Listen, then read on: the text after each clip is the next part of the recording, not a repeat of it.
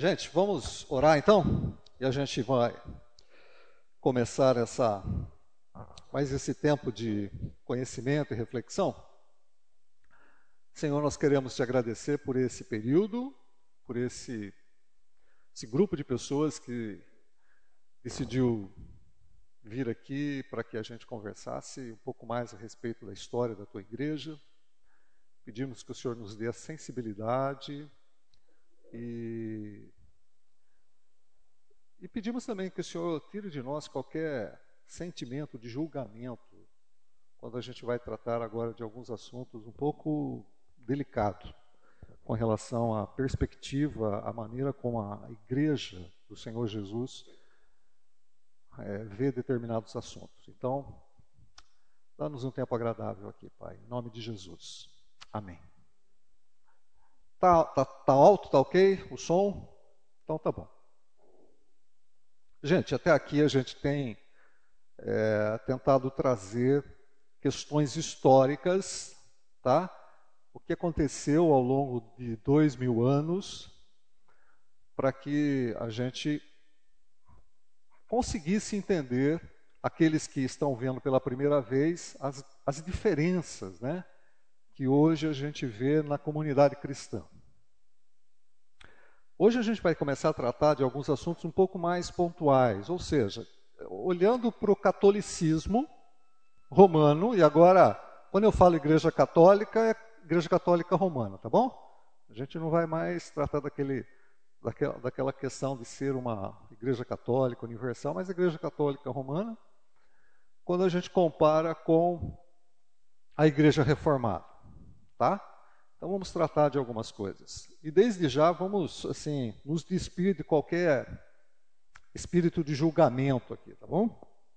Gente, é assim, ó. Quais são as é, a, a grande diferença? A grande diferença. A gente precisa entender esse princípio, porque depois a gente começa a entender as, as outras coisas, os outros pontos, tá?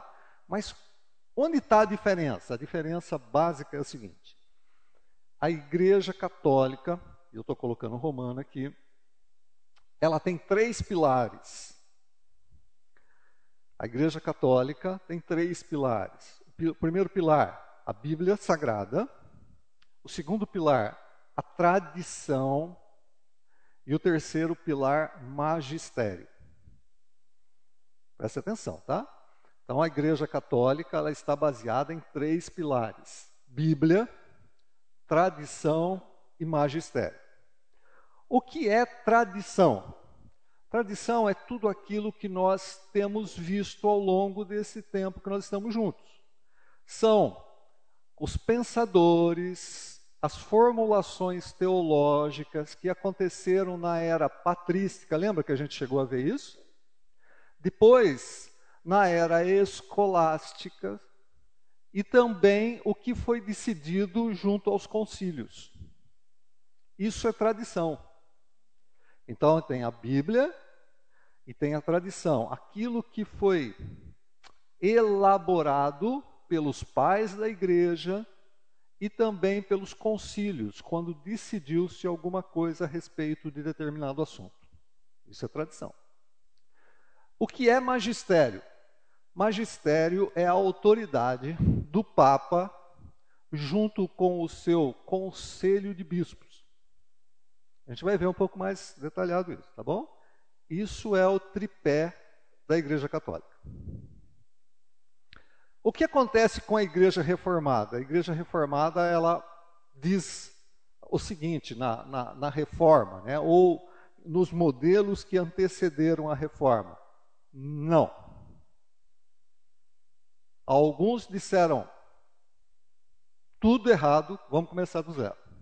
Outros disseram assim: vamos aproveitar o que é bom e mudar algumas coisas com quais a gente não concorda. Então, basicamente, ainda que não tivesse, não houvesse um concílio, tá? Para que o, todos o, o, todo o pensamento protestante junto eles chegassem a alguma conclusão, de uma maneira geral, o que foi concluído ao longo do processo é isso daqui, ó. Somente a Bíblia, somente a fé, somente Cristo, somente a graça e só a Deus devemos dar graça. É o famoso cinco solas da reforma. Tudo bem? Muito bem. É... Ora, somente a fé. Por quê?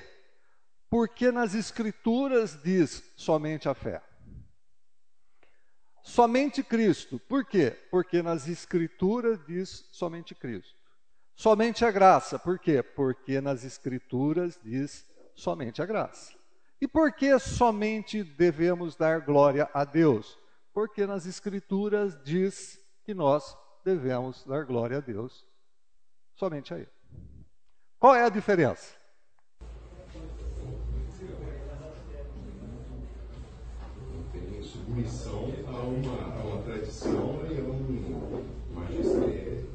Isso. Então nós, nós, os reformados, a nossa, assim, o nosso umbigo, tá? Diz assim, é só Bíblia. Tá bom? É só Bíblia. Porque a definição de fé nós encontramos nas Escrituras, Cristo, graça e a glória a Deus nós encontramos nas Escrituras. Só uma ignorância minha, né? No caso, a, a canonização da Bíblia já tinha acontecido na igreja, então, única que tinha na época, no caso, católica? Sim. Uh, o- alguns livros da, da- do como nós, nós, nós conhecemos hoje como escritura já existiam, porque nós estamos falando do canon judaico, né? o Antigo Testamento. Tá? O Novo Testamento, esses, essas cartas, esses escritos já andavam, já, já, era de, já era de conhecimento.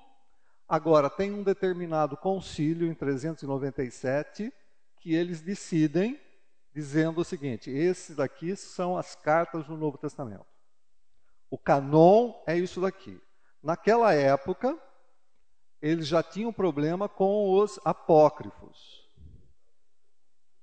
É, naquela época eles já tinham alguns problemas com os apócrifos, tá? É, é anterior, no caso, a, a católica original lá, como depois, então, mais ainda reformada, né? Com- É, quando, quando houve, quando, ah, quando houve a reforma, a reforma basicamente aboliu os livros apócrifos, os deuterocanônicos, tá? Os católicos eles mantiveram o deutero, deuterocanônicos dentro das escrituras católicas, tá? A gente já chegou até a tratar a respeito disso, né? Quando Jerônimo ele traduz para a Vulgata Latina, ele mantém os livros deuterocanônicos do Antigo Testamento, que são livros, são acréscimos de outros livros, mas a reforma, como já existia um pensamento, de, tinha uma disputa, gente, se é ou não canônico, porque tem algumas coisas muito complicadas dentro desses livros, né? É, se vocês tiverem a curiosidade de ver, vocês vão ver a falta de autoridade, erros históricos, histórias esquisitíssimas. Então, tem coisas complicadas dentro desse livro. Então, existia um problema de será que é, será que não é, será que não é. Quando chega a reforma, a reforma fala: não, não é. Vamos ficar com o canon hebraico. Tá? E a Igreja Católica diz assim: não, nós vamos ficar também com os livros deuterocanônicos. Ok? Essa é a grande diferença. Mas aqui, gente, a gente precisa entender isso, tá? Enquanto a reforma diz somente as escrituras, a Igreja Católica diz escrituras, tradição e magistério. E aí as coisas vão ficando complicadas. Tá? Podemos seguir? Ah, eu vou pegar alguns textos bíblicos só para a gente é, dar uma, dar um, ter um entendimento um pouquinho melhor. Escritura. Toda a escritura, 2 Timóteo 3, 16, 17. Toda a escritura é inspirada por Deus, útil para o ensino, para a repreensão, para a correção e para a instrução na justiça. Um texto que vocês conhecem, tá? Um texto que vocês já conhecem quando fala a respeito de todas as escrituras. E o que a ideia reformada de escritura, foi isso que a gente acabou de falar. É, graça, Efésios capítulo 2, versículos de 8 a 10. pois vocês são salvos pela graça, por meio da fé. Então, só as Escrituras, só a graça. Atos capítulo 4, versículos 11 e 12, só Jesus.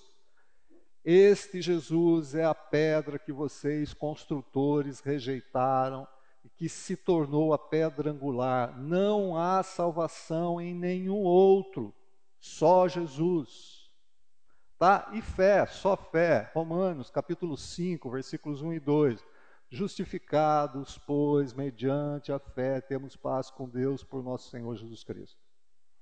Ah, e onde está o texto de somente devemos dar glória a Deus? Gente, tem um monte. Agora, leiam lá Romanos 11, por exemplo, tá? Um monte. Muito bem.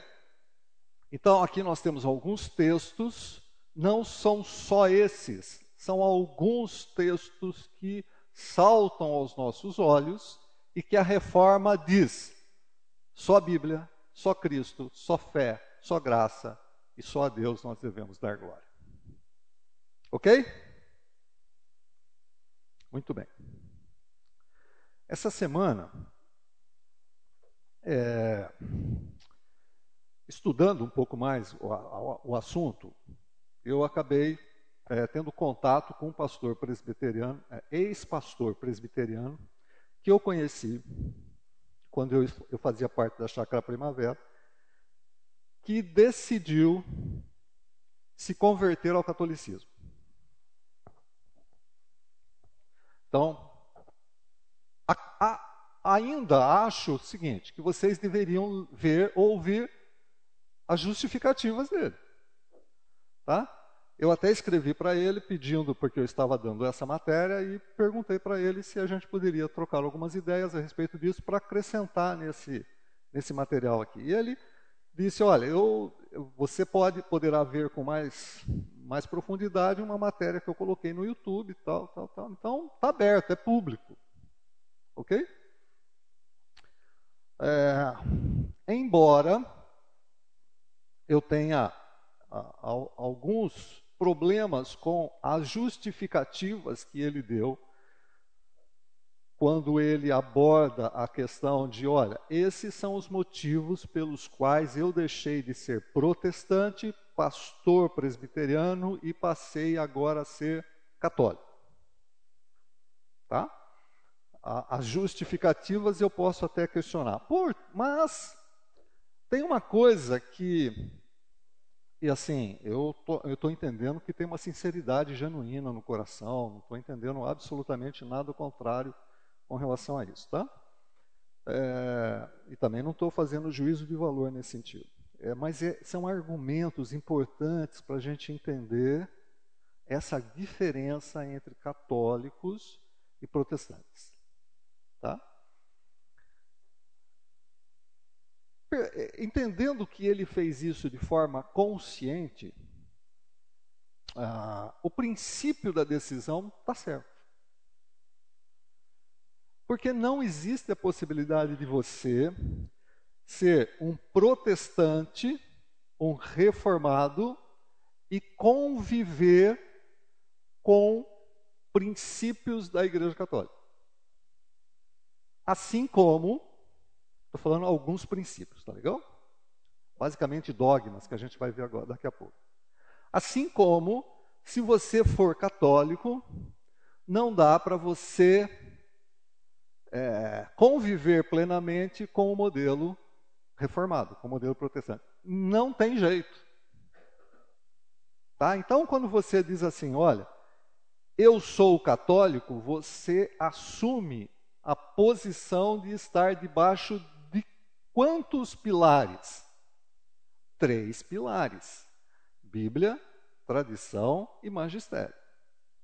Tá legal? Então, quando você deixa de estar só sobre as escrituras e fala assim: olha, aqui tem muito problema para eu entender que são só as escrituras. Eu quero ir para cá. Bom, agora o modelo é diferente. Tá bom? Os pilares são diferentes. Não tem jeito de ficar com um pé aqui e um pé ali. São modelos diferentes. Eu não estou falando de salvação. Vocês entendem quando eu estou dizendo? Eu não estou falando de salvação, Eu não estou dizendo se a pessoa tem ou não vida com Deus, compromisso. Não estou dizendo absolutamente nada, até porque eu acho que ele fez isso com, de maneira consciente e tal, e tem um, um amor inegável pela pessoa de Jesus, mas ele fez essa opção. Tá? Então, acho bom a gente ler, né? E entender por que, uma pessoa faz, eu estou aqui, por que, eu vou para lá, ou estou lá, por que, que eu vou para aqui. Bom, mas deixa eu trabalhar uma questão aqui.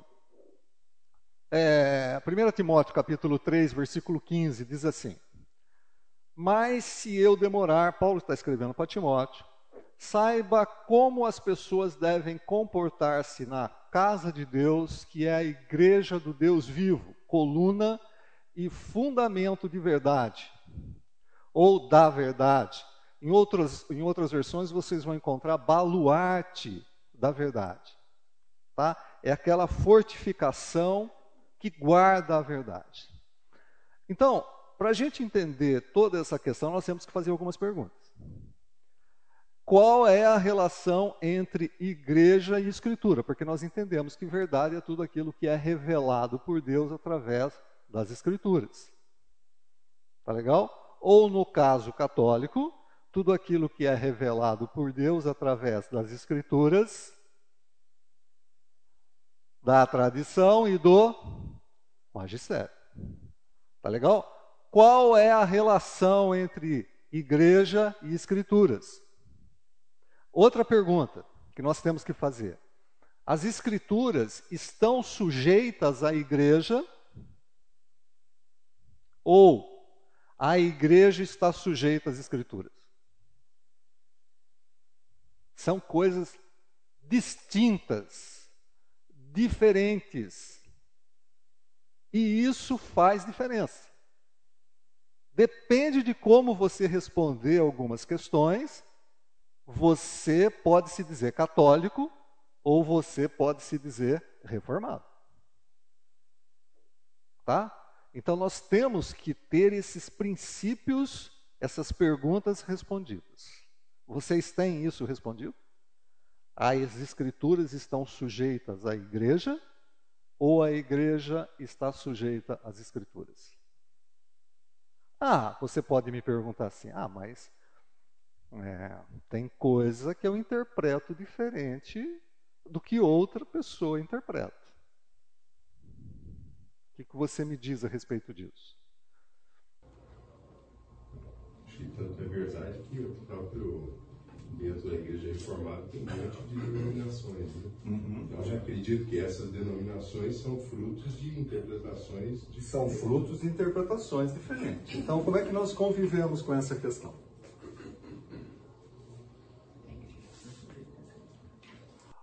Porque no modelo católico, gente, no modelo católico, apesar de você ter algumas, alguns bracinhos que diferenciam do, da interpretação macro da Igreja Católica, a Igreja Católica ela tem a sua tradição e o seu magistério. Certo? Esse assunto é assim, ponto final e acabou. Esse assunto é assim, ponto final e acabou. Esse assunto está em dúvida quando o, o, Papa e o Colégio dos Bispos se reunirem, sei lá quando, para decidir algum assunto. Quando decidirem esse assunto, ponto final, acabou, acabou. Se você for católico, você tem que concordar com tudo e ponto. O modelo protestante é diferente. O modelo reformado é diferente. Tem assuntos que a gente pensa um pouco diferente. É, o que você colocou logo no o primeiro texto, toda a escritura é inspirada. Uhum. Ela governa tudo. Uhum. Tá bom, mas aí como é que eu fico ainda? Assim, nós precisamos ter uma resposta. Como é que eu fico quando o meu irmão interpreta alguma coisa diferente da forma que eu interpreto? Porque dentro da, dentro da formação aqui do outro modelo é um modelão. É, isso aí é uma questão também, até no, no processo da igreja, quando ela estava no livro de Atos, tem um concílio, né? Uhum. Aquele primeiro concílio. Então ali há um debate de ideias, buscando uma convergência de objetivo. Uhum. não muda muito hoje. Se eu estou conversando contigo, vai ter pontos que nós vamos ter diferença de, de, de entendimento. Uhum. A verdade é uma só. Uhum. Eu entendo assim. A verdade é uma só. Deus não revelou uma verdade com duplos, triplos sentidos. Uhum. A questão difícil é eu e você chegamos nessa verdade. Professor, tem alguma coisa a ver com a atuação do Espírito Santo? Acho que sim. Mas, por exemplo, né, vamos pegar um assunto que é clássico, né? Clássico. Escatologia. Né? O que você pensa de escatologia? Afinal de contas, você é milenista? Você é milenista? Você é pré-tribulacionista? É mid-tribulacionista ou pós-tribulacionista? É? Eu costumo brincar com os meus amigos o seguinte: é, você pode ser amilenista, mas a emoção está no pré-tribulacionismo, né? Ali, ali que está a emoção, ali que é Tarantino, né? Essa, é, ali é Tarantino, né? Aquela, mas a milenista, você pode ter uma cara, é, parece aquela, né? Parece Truffaut, aquele negócio ali e tal. Para ser Tarantino tem que ser pré-milenista, tem que ser. Agora, é, nós precisamos conviver com essas questões e, e termos um entendimento. Se você é reformado, você reformado protestante, você vai ter que conviver com algumas questões do tipo: é, ele pensa diferente de mim nessa questão. A pergunta que deve seguir a essa é a seguinte: é importante isso? Isso que eu falar, acho que a gente tem que entender que tem pontos que são essenciais e tem pontos que não são essenciais. Uhum que apesar de causar alguma, alguma divergência, inclusive uma igreja não pensa de um jeito, outra pensa completamente de outro, uhum. como por exemplo a questão do batismo. Uhum. Né? Segura isso, aí porque a gente vai trabalhar um pouco essa Mas questão. isso não impede, por exemplo, que presbiterianos tenham uma belíssima comunhão com batistas, que pensam completamente diferente sobre o batismo. Uhum. Quer dizer, na essência, nós estamos juntos. Uhum. Agora, na periferia, um entende uma coisa, entende outra, mas isso não afeta o nosso relacionamento com, como comunidade de Deus aqui nesse mundo uhum. E nossa comunidade com Deus, comunhão com Deus. Exato. Oi. Não sei assim, como é que a gente interpreta essa questão da atuação de Deus na história. Né? Uhum. É interessante você ver que se você, a pergunta é quem vai fazer essas regras serem cumpridas? Uhum. Né? Se você pega na igreja católica, desde que a igreja católica era rígida, a, a, tinha só um, um padrão. A partir do momento que veio a liberdade da pessoa poder falar assim, ah, mas eu penso diferente, sem ser apedrejado nem queimado na fogueira, uhum. né? começou a divergir, começaram a surgir diversos movimentos diferentes, com igrejas diferentes, aquela coisa do Então, assim, a pergunta é, se você fala, ah, mas eu creio que é assim e tem que ser desse jeito. Então, quem vai cobrar que é desse jeito? Uhum. O que você vai fazer para manter ele desse jeito? Você vai matar a pessoa? Uhum. Você vai prender? Você vai, né? apedrejar, o que você vai fazer com a pessoa para a pessoa seguir aquele caminho. É.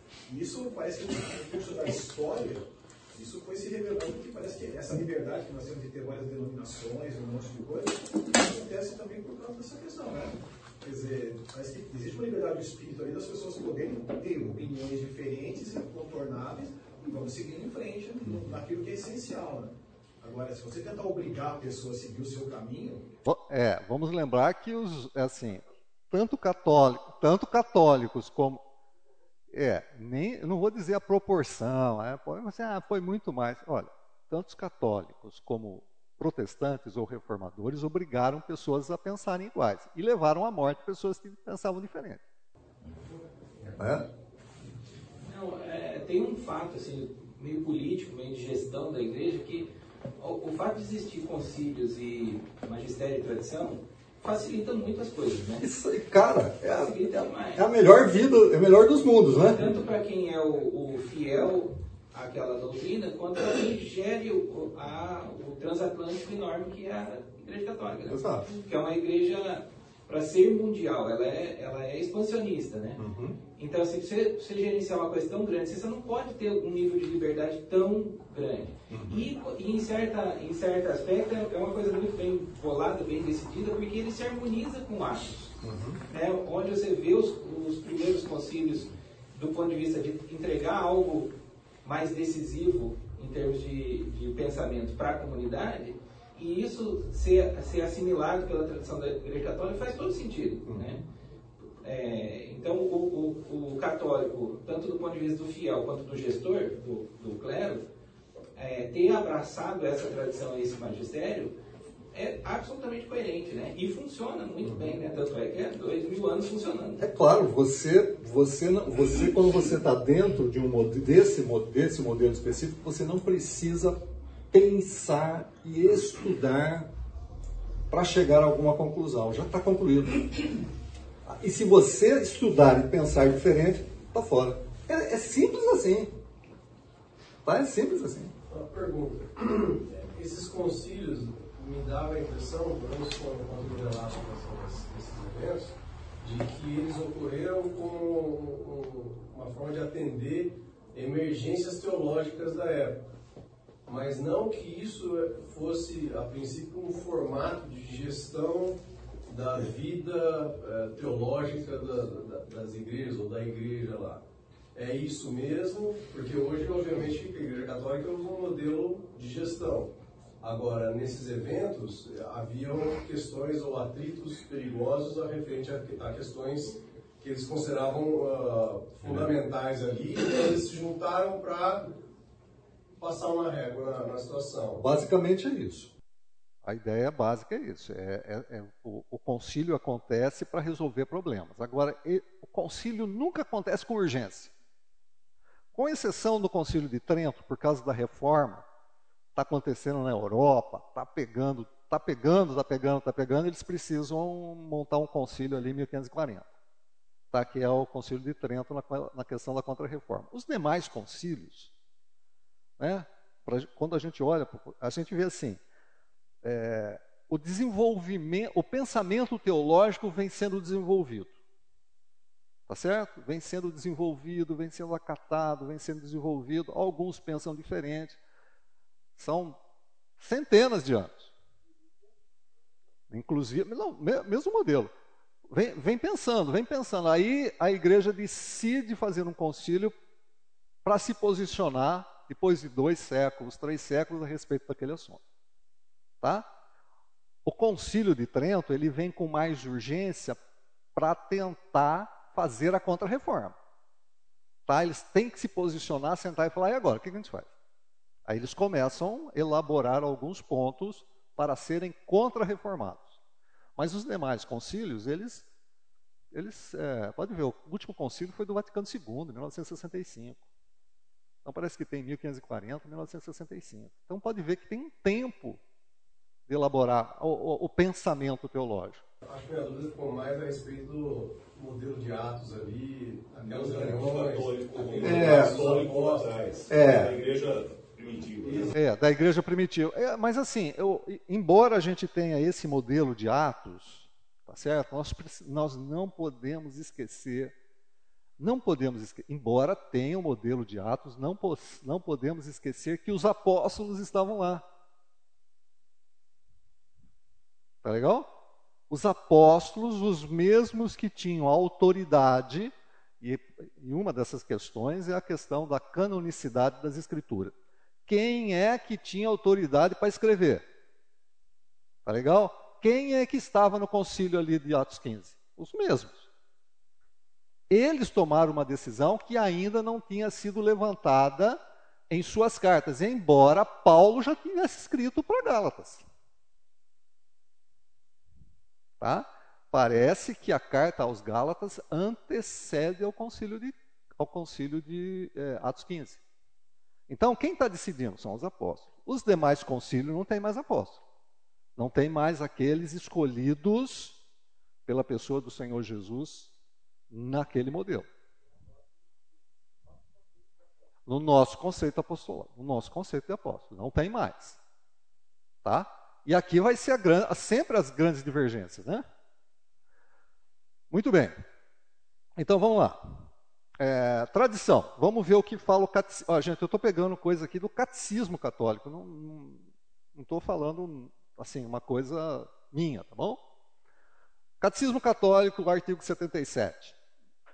Para que o evangelho fosse perenemente conservado íntegro e vivo na igreja, os apóstolos deixaram os bispos como seus sucessores, entregando-lhe os ofícios do magistério. Artigo 78. Denomina-se tradição enquanto distinta da Sagrada Escritura, são coisas separadas, embora estreitamente ligada a ela. Pela tradição, a igreja, na sua doutrina, vida e culto, perpetua e transmite todas as gerações tudo aquilo que ele é e tudo em que acredita Afirmações dos santos padres testemunham a presença vivificadora da tradição, cujas riquezas entram na prática e na vida da igreja crente orante. Ou seja, pé de igualdade. Pé de igualdade, Bíblia e tradição. Assim como a gente vai ver, pé de igualdade, Bíblia, tradição e magistério. Ah, vamos lá, artigo 81. A Sagrada Escritura é a palavra de Deus enquanto foi escrita por inspiração do Espírito Divino. Ok? A Sagrada Tradição, por sua vez, conserva a palavra de Deus confiada por Cristo, pelo Espírito, aos apóstolos e transmite integralmente aos seus sucessores, para que eles, com a luz do Espírito, da, Espírito da Verdade, finalmente conservem, exponham e difundam a sua pregação. Artigo 82. Daí resulta que a igreja, a quem está confiada a transmissão e interpretação da revelação, não tira só das Escrituras a sua certeza a respeito de todas as coisas reveladas, pois ambas devem ser recebidas e veneradas com igual espírito e piedade e reverência. Ok? Bíblia e tradição claramente juntas é e transmitem verdades. Junto disso, a gente vai encontrar a questão do magistério. A gente vai ter que falar da infalibilidade de quem está no comando, ou infalibilidade do Papa. Eu vou pegar a parte de baixo, tá legal? A parte de cima também vai falar sobre essa, mas o segundo parágrafo. Mas quando o Papa fala definitivamente como pastor supremo da igreja, ele já não expressa uma opinião como qualquer pessoa privada, mas como sucessor de Pedro, a quem Cristo prometeu a assistência divina, razão pela qual ele não conduzirá a igreja ao erro em matéria de fé e costume. O Papa, preste atenção, o Papa, na questão de fé e costume, quando ele fala alguma coisa ex cátedra, aquilo tem o mesmo peso das escrituras, da tradição. Ó, o Papa é um ser humano? Sim. Ele é pecador? Sim. Eu estou dizendo isso dentro do pensamento católico. O Papa é um ser humano? Sim. Ele é pecador? Sim. Ele peca como qualquer pessoa? Sim. Agora, quando ele faz um comunicado ex cátedra da cadeira, da autoridade que lhe foi imposta pelo colégio dos bispos, na questão de fé e costume, é infalível. Se é infalível, vira o quê? Tradição. Se vira tradição, está no mesmo pé de igualdade das Escrituras. Está claro isso? Por isso, por isso, da dificuldade ou da impossibilidade de um papa ou um concílio dizer que a, alguma coisa do concílio anterior está errado. Por quê? Porque se nesse concílio eu digo que aquele concílio está errado, eu estou colocando por terra o quê? a tradição. e se eu coloco por terra a tradição, eu tenho obrigatoriamente de olhar para uma única coisa: o quê? Escritura. E se eu olho para as Escrituras, eu já não sou mais católico, eu sou protestante, reformado. É assim que a coisa é, é simples assim. Tá? E vocês vão ver que tem pressões para essas coisas acontecerem. Tudo bem, gente? Podemos seguir? Então vamos lá. Dogmas. Vamos, vamos ver o que é isso. Dogma. Dogma é um termo de origem grega que significa literalmente o que se pensa é verdade. Tá? A, trad a tradução da palavra dogma é o seguinte: o que se pensa é verdadeiro. Então, nós temos dogmas, né? Você pode ter um dogma a respeito do seu time, é o melhor time do mundo. É um dogma, né? É o que você pensa é verdade, mas sinto muito, não necessariamente é verdade. Né? Nós, como protestantes, como reformados, nós temos dogmas. E muitos dos nossos dogmas são exatamente iguais à, à Igreja Católica. Dogmas sobre Deus, dogmas sobre Jesus Cristo, dogmas sobre a criação do mundo, dogmas sobre o ser humano, dogma mariano não, dogma sobre o Papa e Igreja não, dogma sobre sacramento não, e dogma sobre as últimas coisas, mais ou menos. Mais ou menos. Então, alguns dogmas, não está errado ter dogma, o problema é o, qual é o dogma e qual é a base para o dogma.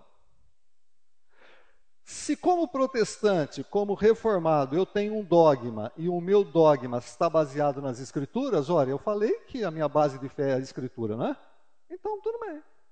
Agora, se o meu dogma não está baseado nas Escrituras, não tem nada de Escritura, somente de tradição e de magistério, então não bate, não bate com o meu dogma, com a minha maneira de pensar, com a minha exposição teológica, não bate. Tá? Por isso, vou voltar àquele, àquele exemplo. Se você é protestante, você conscientemente decide ser católico, suas justificativas têm que ser tais que não basta a escritura. Tem que ter mais alguma coisa.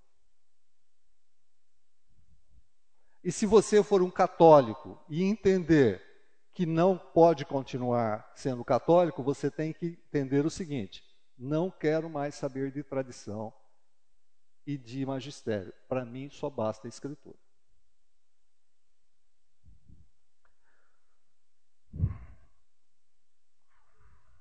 Então vamos falar de um primeiro dogma. Dogma mariano. De novo, gente, com todo respeito para aqueles que são devotos de Maria. Alguns afirmam que nós temos, como reformados, nós temos assim uma espécie de é, problema com Maria. Não, não, não temos problema com Maria. Eu não tenho problema nenhum com Maria. E também não tenho problema nenhum com quem é devoto de Maria. Nós estamos falando de princípios. Vocês entendem? Estamos falando de entendimento de princípio. Olha como surge na história da igreja o dogma mariano. Vamos lá. Concílio de Éfeso, nós vimos isso, 431. Ali, por causa de problemas existentes com a pessoa de Jesus, dizendo que Jesus não podia ser completamente Deus e completamente homem, 100% Deus e 100% homem, o concílio se reúne e nessa reunião eles definem que Maria é mãe de Deus, por causa dessa questão. E eles falam assim: olha, Jesus é tão homem que Maria é mãe de Deus. Por quê? Jesus, homem, é igual a Jesus, Deus. Fazia todo sentido. Fazia todo sentido. Inclusive, essa frase faz parte da oração ou reza da Ave Maria. Vocês conhecem ou não? Como é que fala? Ave Maria, cheia de graça, o Senhor é convosco, bendita sois vós entre as mulheres, bendito é o fruto de vosso ventre, Jesus. Santa Maria, Mãe de Deus. Século V, Efésios, né? Concílio de Éfeso, século V. No ano 649, século VII, entra um concílio chamado Concílio de Latrão. No Concílio de Latrão, eles acrescentam mais uma coisa a respeito de Maria: virgindade perpétua. Agora não está mais em questão se Jesus é completamente Deus ou completamente homem. Agora o concílio se reúne, por quê? Porque durante 200 anos tem, tem sido trabalhado algumas questões dentro da igreja para entendimento de por que Maria foi escolhida por Deus e o que, que, que aconteceu depois. Aí o concílio se reúne e fala assim: olha, a partir de agora está decidido, ponto final. Passou a régua, acabou. Virgindade perpétua de Maria. Ou seja, depois que Maria deu a luz a Jesus Cristo, ela não deu a luz para mais ninguém. E ela não teve relação sexual com José é virgem, perpetuamente virgem. Concílio de Latrão, 649.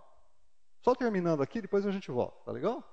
Em 1854, século XIX, segunda metade do século XIX, o Papa Pio IX, no, ele decide que Maria, além de ser mãe de Deus, virgem perpetuamente, agora ela nasce sem pecado. Dentro do pensamento teológico católico, era necessário que, para ter dado a luz a Jesus, ela precisava ter nascido sem pecado, que é a ideia de concepção. Ou seja, por que, que a gente fala Imaculada Conceição? É isso, Imaculada Concepção. Maria, quando nasceu, não tinha pecado. Ela nasceu sem pecado. 1950, Papa Pio XII acrescentou mais um detalhe. Maria subiu aos céus sem ter conhecido a morte. É, só uma coisinha, né? Eu falei do dogma mariano, porque muitos dos outros dogmas são é, comuns também para nós, tá? Eu escolhi aqui o dogma mariano, que é um dogma que, de certa maneira, ele é impactante, porque a gente começa a perceber realmente a diferença entre estar só nas escrituras e ter pilares que também dizem respeito à tradição e magistério. Percebem? Então, olha como é que a coisa acontece com um determinado dogma dentro do modelo católico. Concílio, concílio, o Papa expõe, e o Papa expõe em 1950 que Maria subiu aos céus. Fica um, parece que tem um detalhe ali que não fala claramente se depois de morta ou se viva, mas tem essa questão da assunção de Maria em 1950. justifica-se isso ou simplesmente ele declara?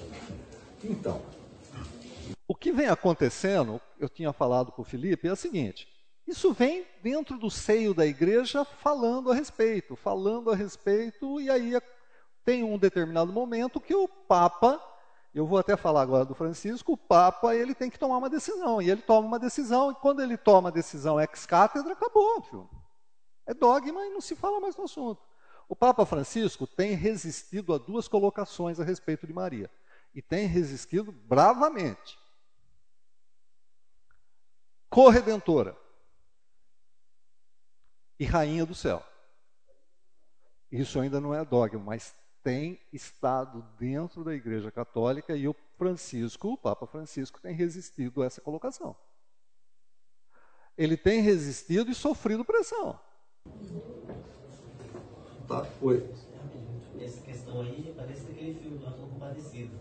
Exatamente essa visão aí de, raiz. Não, essa está tá presente, né? Quem assistiu o Alto da Compadecida, aliás, é, assistam, tá? É, assistam, é genial, é genial o Alto da Compadecida. É genial. Sabe se essa troca dos papas tem alguma coisa a ver com isso? Oi? Sabe se a troca dos papas tem alguma coisa a ver com isso? Era o Bento XVI antes, né? Aí virou o Papa. É, não, não sei. Isso eu não, não sei. O Be- Bento XVI era muito teólogo, né? O Bento XVI ele era. É, é o risco de você colocar uma pessoa tomando uma decisão, né? Porque agora, Francisco, também a questão da homossexualidade está muito forte, né? Tá forte. Tá não, tem direito à família, o divorciado não pode tomar hóstia, o que, ele está colocando uma série de ele está falando, ele está definindo alguns, algumas, alguns dogmas que são. né? É. Então, Bento essa, XVI tem a questão de que ele foi conivente com um monte de escândalos, tomou ciência e É. não colocou. Né? tem diferenças, né? Quando você, quando você escolhe o, o Papa, tem diferença. O, o, o Francisco é um jesuíta, tá? O, o, o, Bento XVI era teólogo alemão, gente. Tem diferença aqui na, na maneira de pensar, tá legal? Então, sim. Agora, quando é- ele passa a ser infalível quando está na cadeira e decide junto com o concílio, é, virou dogma. Ciris, é, na realidade, é, se a gente for parar para pensar, é bem conveniente, né? porque dentro de um período histórico, é, o que eles têm na realidade, essa verdade, como um consenso de uma maioria. Então eles decidem lá, a cabeça do homem, o homem, é, quer dizer, extrapolando o que está nas escrituras, inclusive, né? Por isso que a gente se firma nas escrituras, porque ela, ela é imutável, né? É a verdade para nós imutável. Já o homem, é, ele é conveniente, ele muda as coisas e ele, basta ele ter uma maioria para chegar a esse ponto. É, e no caso nem precisa de maioria, né? Se ele tiver um consenso, uma pressão, é, eu sei, você, você pode estar dizendo assim, pô, a gente já está entrando no juízo de valor, a gente está, é, eu tô, infelizmente agora eu tô, porque é o seguinte, imagine que você tenha um papa aqui que ele é que ele entende dessa maneira, é que Maria pode ser corredentora. Entendeu? E agora vai sentar com o colégio de bispos e muitos bispos entendem. Aí você coloca ela no pé de igualdade de Jesus. E coloca ela na questão de, de ser rainha do céu. É, um- é assim, percebam. Cadê Bíblia para isso? Para tudo isso daqui, cadê Bíblia? Pegue os textos e assim, mas, cara, mas não tem nenhuma eh, Bíblia. Não, é o mesmo. O Novo Testamento nosso com o Novo Testamento da Igreja Católica é o mesmo. Aonde é que todas as aparições de Maria, em algum momento de todas as aparições do Evangelho, com os- a, a carta dos aonde aparece alguma coisa que dê. Oi? É um problema fora das Escrituras, mas se é um problema fora das Escrituras, é dogma, tradição e autoridade, percebe? Então fala assim: ah, mas eu não concordo, eu sou católico e não concordo com esse dogma. Meu amigo, não tem essa possibilidade. Não, não tem essa possibilidade. Se você é católico, você tem que concordar com isso. Não existe você falar assim, eu concordo com a Igreja Católica, mas não aceito um dogma. Cara, não, não tem, ou você é ou você não é. Eu até entendo que exista dificuldade para alguns irmãos católicos de aceitar algumas coisas, mas infelizmente é assim que a banda toca. Tá legal? E quando se você, se, se você falar assim, ah, eu sou, eu quero ser protestante, mas eu aceito Maria, cara, não, desculpa, não, não, é assim. Nós temos história que não, não bate. Você, infelizmente, você está numa situação de tem que montar sua igreja. Agora você tinha perguntado da onde eles tiram a Rainha do Céu. É, eu me lembro, já faz muito tempo, lá na Argentina, eu estava lá no, no cemitério, eu esqueci o nome lá, Picoleta. E lá tem uma igreja, estava escrito lá, por que era a Rainha do Céu. E se eu não me engano, estava se referindo ao Apocalipse Tem, 12, 12, 1 e 2. E eles deram uma ajeitada. Vai, pode ler Apocalipse capítulo 12. Cara, não, não, não dá. Mas Não tem, né? não tem. Ah, Uma boa exegese, uma boa hermenêutica não pega. Não pega, gente. Bom? É, é difícil. Tá legal? Mas o que eu quero dizer é que está escrito já, né? Ah, falou, então, mas é, é um processo. Bem-vindo num. Bem- Bem-vindo. Então, fala assim, Eu para a cara. Argentina por causa Papa Francisco, né? Claro, agora vamos dizer assim, vamos imaginar que daqui 200 anos Jesus não voltou ainda, tá? A gente está tudo morto, não existe nem mais essa, essa comunidade aqui, é um outro modelo, uma outra forma, está todo mundo na, no, como é que é igreja, igreja no metaverso, certo? No metaverso, mas tem um metaverso bíblico, um metaverso tradicional, está todo mundo assim, né? Alguém decide que agora é corredentora. Pronto. Gente, cadê Jesus nessa história toda? É, é um pepino esse negócio aqui. Né? Muito bem. É, então, quando você é assim, né? Se você é protestante e você agora quer ser católico, você, você tem que aceitar esse negócio aqui. Você tem que engolir esse troço aqui. Eles não voltaram atrás em nenhum dos dogmas, então? Seja, dogma não. Dogma não. Aquele do limbo não voltaram atrás? Limbo? É, do, purgatório. Não, purgatório é doutrina. É das crianças, eu acho. Uma coisa é purgatório, outra coisa é limbo. É, não, não. O limbo acabou. Mas o limbo, o limbo nunca, foi, nunca foi dogma. Não se volta atrás de dogma. Não sei, mas não. não. O limbo acabou. Não se revoga. Não. O, o, o, o dogma, o dogma, quando estabelecido de ex-cátedra, não se pode revogar. Nenhum foi revogado. Dogma não. Tem pensamentos que não se fala mais. O limbo, tem outros pensamentos aí que eles não se não falam mais. Se você revogar, você quebra a infalibilidade do Papa. Você quebra a infalibilidade do Papa. Se é infalível, uma vez definido. Definiu, definiu, acabou. É não é essa questão. A, a indulgência era o que? Era dogma ou era. Eu bem lembrava. Né? Indulgência? Não, indulgência era pensamento da época. Indulgência era, era Vamos, como é que a gente vai fazer? Como é que a gente vai fazer dinheiro? Mas ele está ligado a um dogma, sim. Está tá ligado ao dogma da confissão. Tá, ele está a, a, a prática não é dogma, mas ele está ligado a um dogma que é o dogma do purgatório e o dogma da confissão. A gente vai ver depois. Está ligado. Tá certo? Ele não era. Não tem um dogma de dizer ah, você tem que uma indulgência toda vez que você paga, sai lá do, do purgatório. Não, não, não tinha isso. Bom, outro dogma, dogma do sacramento. Por que eu estou citando o dogma, o dogma mariano, agora vamos citar o dogma do sacramento. Por quê? Porque a gente tem visões diferentes a respeito do dogma sacramental. Né?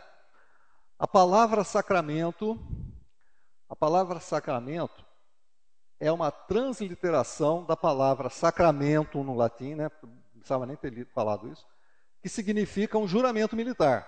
O que, que significava essa palavra aí? Era o juramento militar que o camarada fazia quando entrava para o exército romano. Faça o sacramento. O cara jurava, eu obedeço, dou minha vida. Tal. Era, era juramento, é isso aí, a palavra sacramento. E o que foi que essa palavra sacramento traduziu? Usaram essa palavra sacramento para traduzir o quê? Uma palavra no grego que é a palavra mysterium. Tá legal? No grego tinha a palavra mistério. Como é que a gente vai traduzir isso? Sacramento.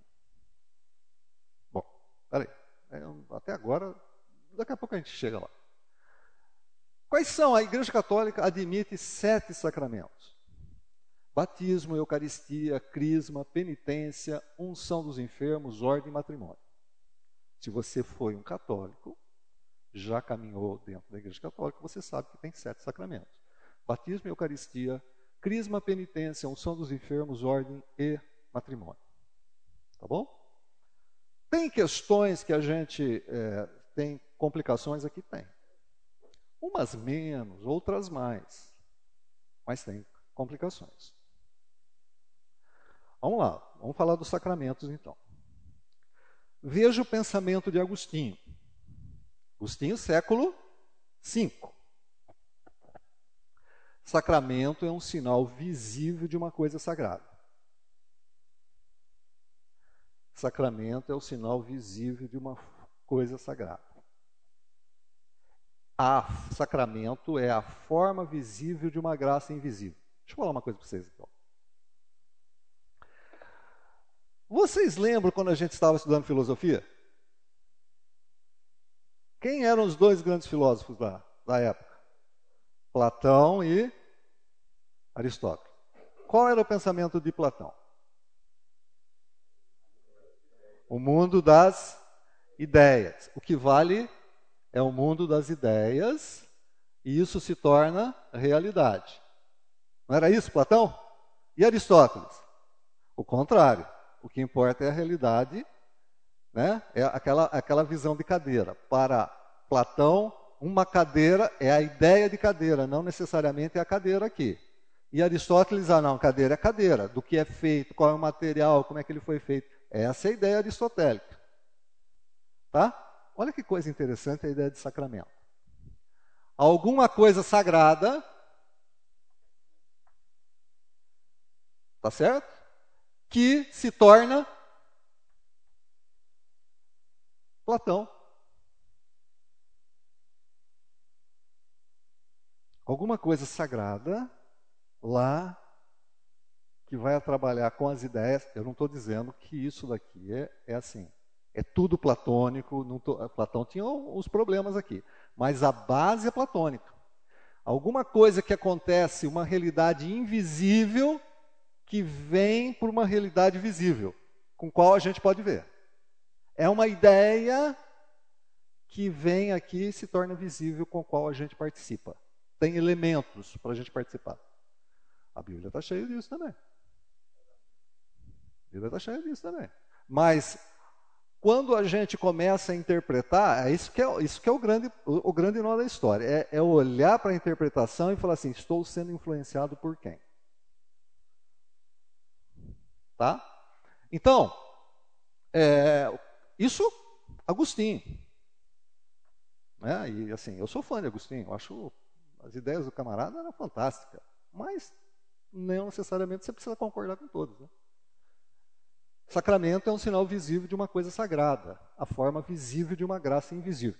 Calvino ele vai acrescentar um, um Calvino foi muito influenciado por Agostinho e ele vai acrescentar mais uma coisa aí, ó. É um meio de graça.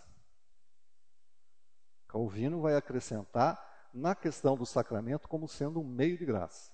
O que é um meio de graça? Qualquer ou quaisquer atividades na igreja na comunhão da igreja que Deus utiliza para distribuir mais graça. É qualquer atividade que Deus utiliza para derramar mais da sua graça ainda. Isso é Calvino, meio de graça. Calvino aceitou dois sacramentos: batismo e a ceia.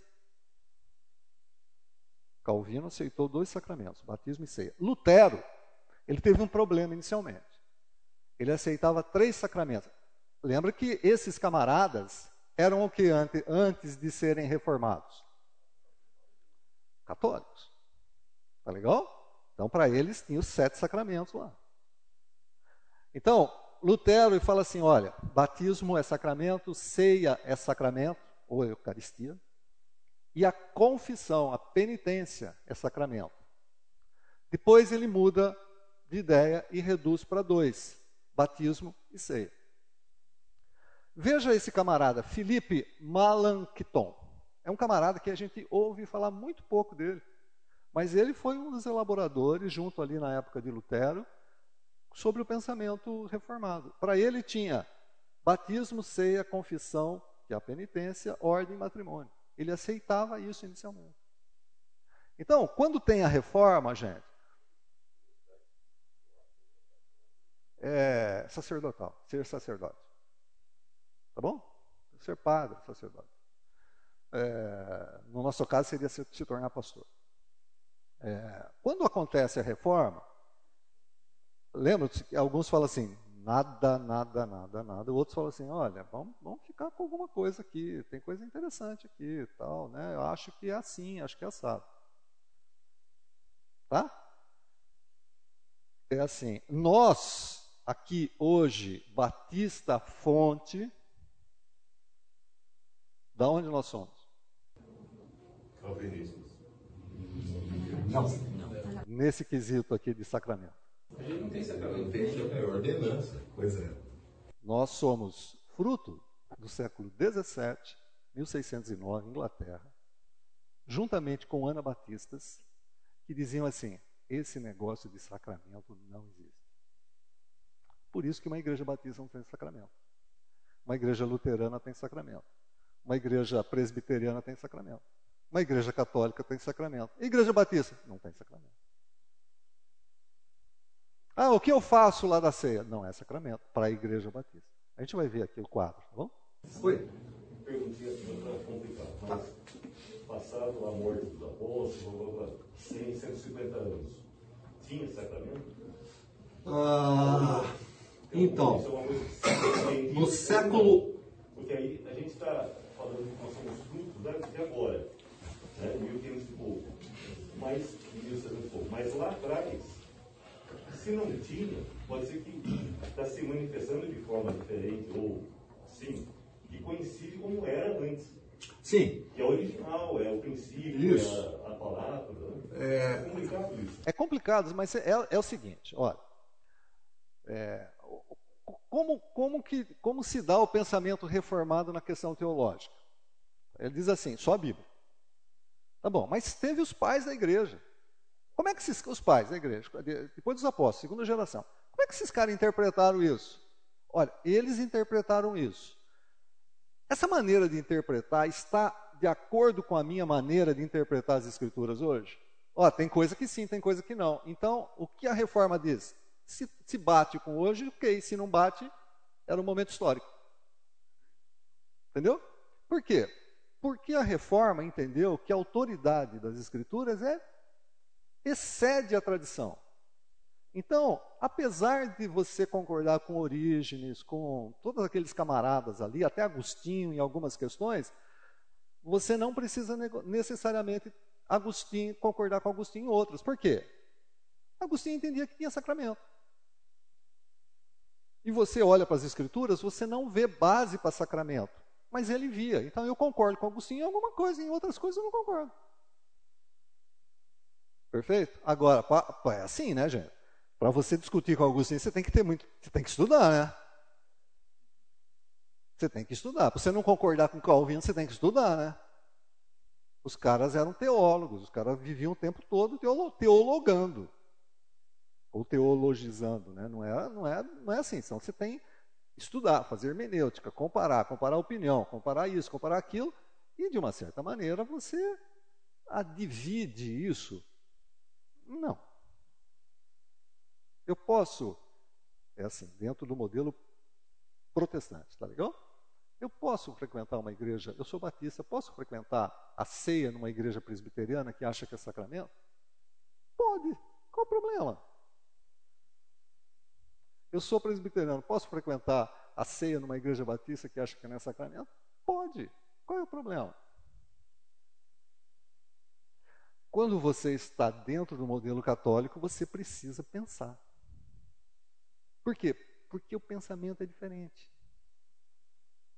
Lembrem-se, não é só Bíblia presbiteriana. Vou pegar presbiteriano e batista só, tá bom? Ah, tem luteranos, tem metodistas, menonitas, nazareno, tá? tem um monte ali, né? O pensamento é bíblico. Agora, quando você olha para a Igreja Católica, é Bíblia, tradição e magistério. Então você precisa entender aqui. Viram qual é a grande diferença? Bom, vamos lá então para o nosso batismo. Como é que a Igreja Católica vê batismo e depois a gente vai ver como é que a Igreja Protestante vê batismo. Olha lá, Igreja Católica. Só o item em vermelho, né? Porque a gente já está chegando na hora aqui. Batismos est sacramentam regeneratioris per aquam in verbo. O batismo pode definir-se como um sacramento de regeneração pela água e pela palavra. Percebam que dentro do modelo católico, o batismo está ligado com regeneração. Batismo está ligado com regeneração. Quando a criança nasce, ela entra numa sociedade de homens onde o pecado é como que institucionalizado. Um mundo de ódio, corrupção, guerra, concorrências, materialismo, tal, tal, tal, coisas injustas. O mal a rodeia. Quer influenciar e arrastar essa criança. Assim como a água violenta do rio arrasta suas vítimas, este mal no mundo causado pelo pecado original. Então, batismo dentro da Igreja Católica é regeneração de pecado original.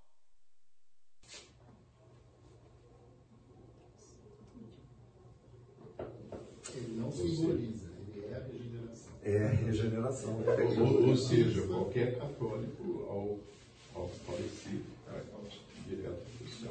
Dependendo se ele, ele vai regenerar. Assim, tudo bem, ele regenera, mas assim, depois ele vai ter que passar. A gente vai ter um outro negócio, ele vai ter que passar pelo crisma, tá? O católico depois tem que passar pelo crisma. Oi? Isso. Tem que, tem que passar por algumas coisas. Mas, gente, é assim, ó. É assim. A gente precisa entender o modelo. De novo, estou aqui insistindo, entenda o modelo. Batismo, dentro da visão católica, regenera. Batismo dentro da visão católica é, perdoa, perdoa o pecado original. Tá legal? Quando a, eu, eu, tenho um sobrinho, né, que, que desde de muito novinho ficou internado, estava doente, tudo, e no hospital, um, um padre que foi visitar a minha irmã perguntou se meu sobrinho era batizado. E ele não era, ele tinha dois aninhos. E a minha irmã é, é reformada, né? Assim. E aí ele dizia que, e aí ele estava preocupado, ele queria batizar o meu sobrinho com dois aninhos, uhum. porque ele estava com medo que meu sobrinho morresse uhum. e não tivesse sido batizado. Esse é um problema. É um problema para os católicos, porque você vai ter um outro, você vai ter um negócio lá que é o, o purgatório, tá legal? A gente vai, eles vão achar um negócio, vão achar uma ideia aqui, tá bom? Vai achar uma saída para isso daqui, mas veja só, gente, batismo é regeneração do infanto pecado original. Deixa de ser pagão. Não morre pagão. Tá legal? Porque morrer pagão é inferno. Então, agora, se você batiza, o pecado original está perdoado. Então, você não é mais pagão. Muito bem.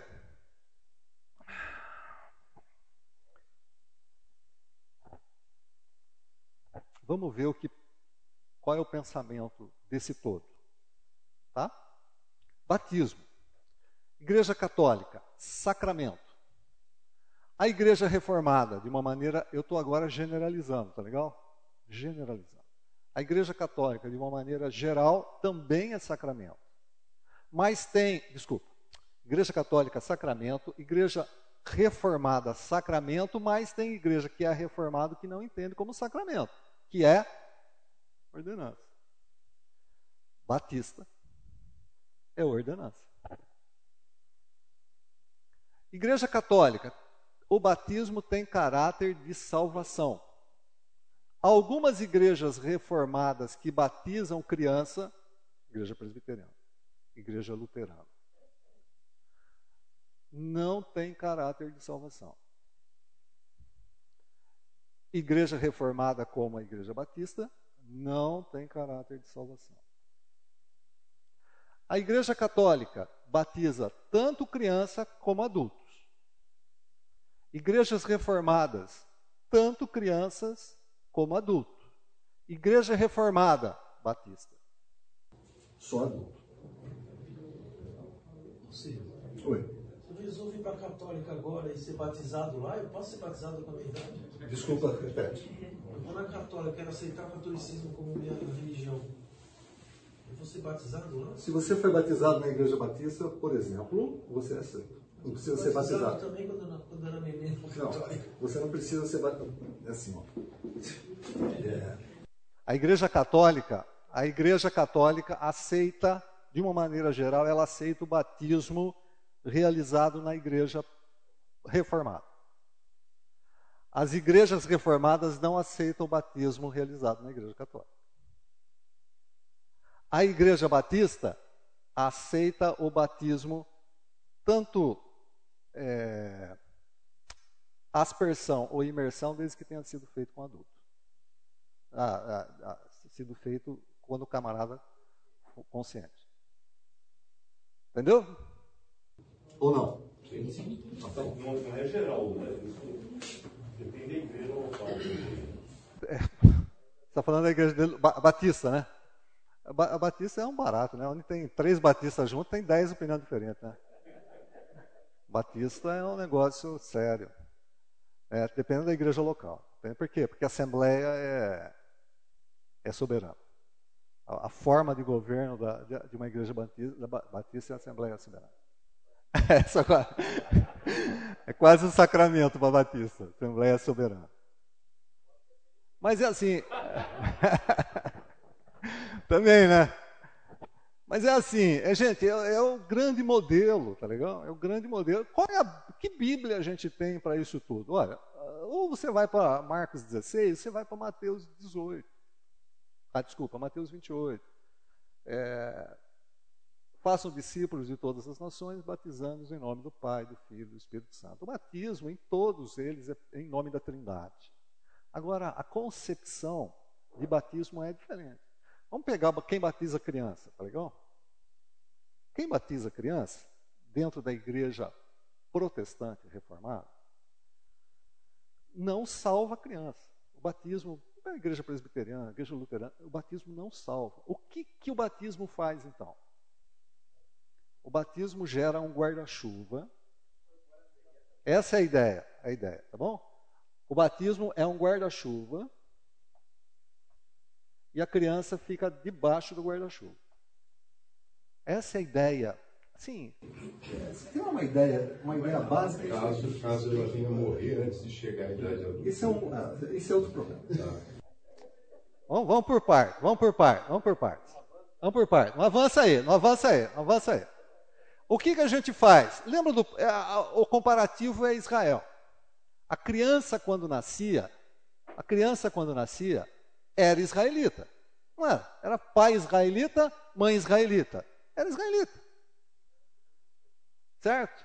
Aí o que acontecia lá com a criança? Fazia circuncisão no oitavo dia. Fazia parte do pacto. Ela entendia o que estava acontecendo? Não. Os pais entendiam o que estava acontecendo? Sim.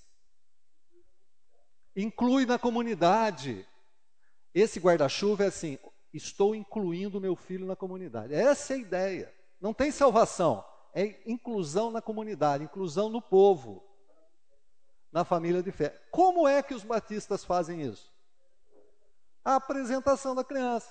Não joga. A diferença entre a gente e, o, e, o, e os presbiterianos é que a gente não joga água. A gente vai lá na frente e fala aqui, ó, partir de agora, é claro que é através de perguntas que são feitas, o meu filho vai ser educado conforme a minha fé, vai, vou ensinar Jesus, tal, tal. Ele está fazendo parte do povo. Em algumas comunidades, se levanta a igreja como todo e ora por aquela criança. Você está recebendo aquela criança como parte do povo. Você também é responsável pelaquela criança. Mas o presbiteriano batiza depois? Não, o presbiteriano joga água. E quando adulto? Ah, peraí, calma.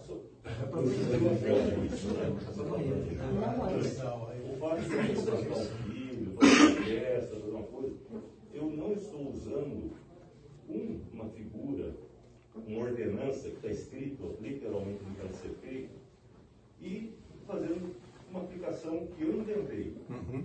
Dando o sentido que eu inventei. Ah, guarda-chuva, seja uhum. uma coisa. É, você vê diferença nisso ou não? Você está é, colocando no mesmo nível a apresentação, seja qual for, eu pegar, por exemplo, a ceia. Tá bom? Então, vamos, vamos, peraí. Vamos ficar só no batismo, porque a gente vai ver ceia. Isso a gente, tá legal? Vamos ficar no batismo aqui. É... Porque o batismo infantil está usando uma ordenança ali Isso. e fazendo de uma forma que você tem que inventar um sentido tá. para dar um significado. Ok. Como que é? Não é um testemunho só? É, não. Você entende como fica difícil? Fica. É o seguinte, por quê? Porque a igreja reformada, presbiteriana, luterana e alguns outros dentro desse, desse modelo de pensar é o seguinte. Primeiro, eles entendem que é sacramento. tem um, é- é- essa essa é, é uma, uma graça visível de algo que acontece. É, é um entendimento desde o século XVI. É um entendimento deles. Tá? Abatistas e anabatistas não entendem assim. Eles entendem mais literalmente as escrituras.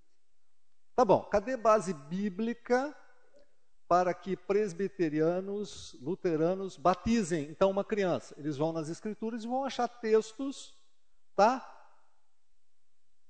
Atos 16, toda a casa foi batizada, do, do carcereiro lá. Ah, tem, tinha criança, não é possível não ter criança na casa. Tá legal? Os batistas falam assim, batistas e afins. Cara, não fala que tem criança aqui. Cadê o texto que fala que tem criança no batismo? Criança, onde que está essa questão de batizou uma criança? Aonde? Não tem, então não tem. É assim, batistas e anabatistas, dentro da história, é assim, tem? Não, não, tá, não, tá, não tem. Como o nenenzinho vai crer? Entendeu? Não tem. Crer e ser batizado. Presbiterianos, luteranos falam assim: olha, nós estamos inserindo dentro do povo. Quando tiver uma idade de entendimento, que é na adolescência, ele vai fazer a sua confissão de fé. Então ele vai lá diante da comunidade e vai ter- dar o testemunho de que ele é salvo porque ele crê no Senhor Jesus. Então ele tem um- uma confissão de fé. Percebe? Então ele foi batizado quando criança, mas ainda quando chega lá, aos 15, 16 anos, ele faz a confissão de fé. Só que o Anabatista e Batista fala assim, cara, se vai ter confissão de fé, então não precisa batizar aqui. Certo? Então, quando ele tiver 16 anos, a gente batiza. Entendeu? Faz um ato só. É assim. E o. Joga dentro da água. Aí tem outro problema, né? Precisa jogar, da, precisa pôr imer, efusão, porque tem a questão de imersão, aspersão, efusão, né? Esse pensamento batista é o pensamento batista, congregacional é assim. Tá? É, e esse pensamento é, presbiteriano é assim, presbiteriano, luterano. Cristão evangélico é assim? Eu não sei direito. Que nem congregacional. Ficou claro isso, gente? Agora, o que, que difere? Tem alguns detalhezinhos aqui, mas nenhum fala dentro do reformado que, que salva. Ninguém fala que salva a criança. Se você batizou, está dizendo assim: nós estamos, através desse sinal de graça, colocando uma pessoa, a criança, dentro do, dentro do guarda-chuva do povo, está debaixo do guarda-chuva do povo. Ninguém fala que salva. Salvação é outra coisa. Na verdade, esses que são confirmados aí, né, 14 anos, sei lá, falam que são luteranos ou católicos ou que presbiterianos, por falar em religião, mas não segue nada. Não. Não. Ele é ateu. É. Mas aí já é um problema pessoal, né? Já é um outro problema. Ó, por exemplo, a confirmação. Tá? Confirmação dentro do modelo católico. Confirmação dentro do modelo católico recebe uma força especial do Espírito Santo. Olha o artigo 302. É uma efusão especial no Espírito Santo. Então, quando você vai fazer a confirmação dentro da Igreja Católica, o crisma dentro da Igreja Católica, está ligado com o recebimento do Espírito Santo. Não. A Eucaristia é outra coisa. Quando você faz, quando você batiza, você está salvo do pecado original. Tá legal? Quando você faz a confirmação, a crisma, você recebe o Espírito Santo. No modelo protestante é assim: batismo não salva. Você recebe o Espírito Santo quando você crê. E se você foi batizado quando criança, você tem que passar pela confissão de fé. Faça isso publicamente. Mostre a sua fé publicamente. Você pode até ter recebido, e vo- você recebeu o Espírito Santo quando você creu, mas você vai diante da congregação e fala: sou cristão. Então, é, é, tem raízes aqui diferentes. Enquanto o crisma nada mais é, ou quanto a confissão de fé nada mais é do que um testemunho, o crisma dentro da Igreja Católica está ligado com o Espírito Santo. Até você não ser crismado, você não tem o Espírito Santo.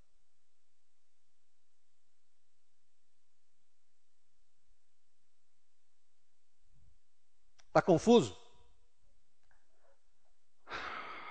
Que bom, porque para mim fica. Eucaristia. Eucaristia.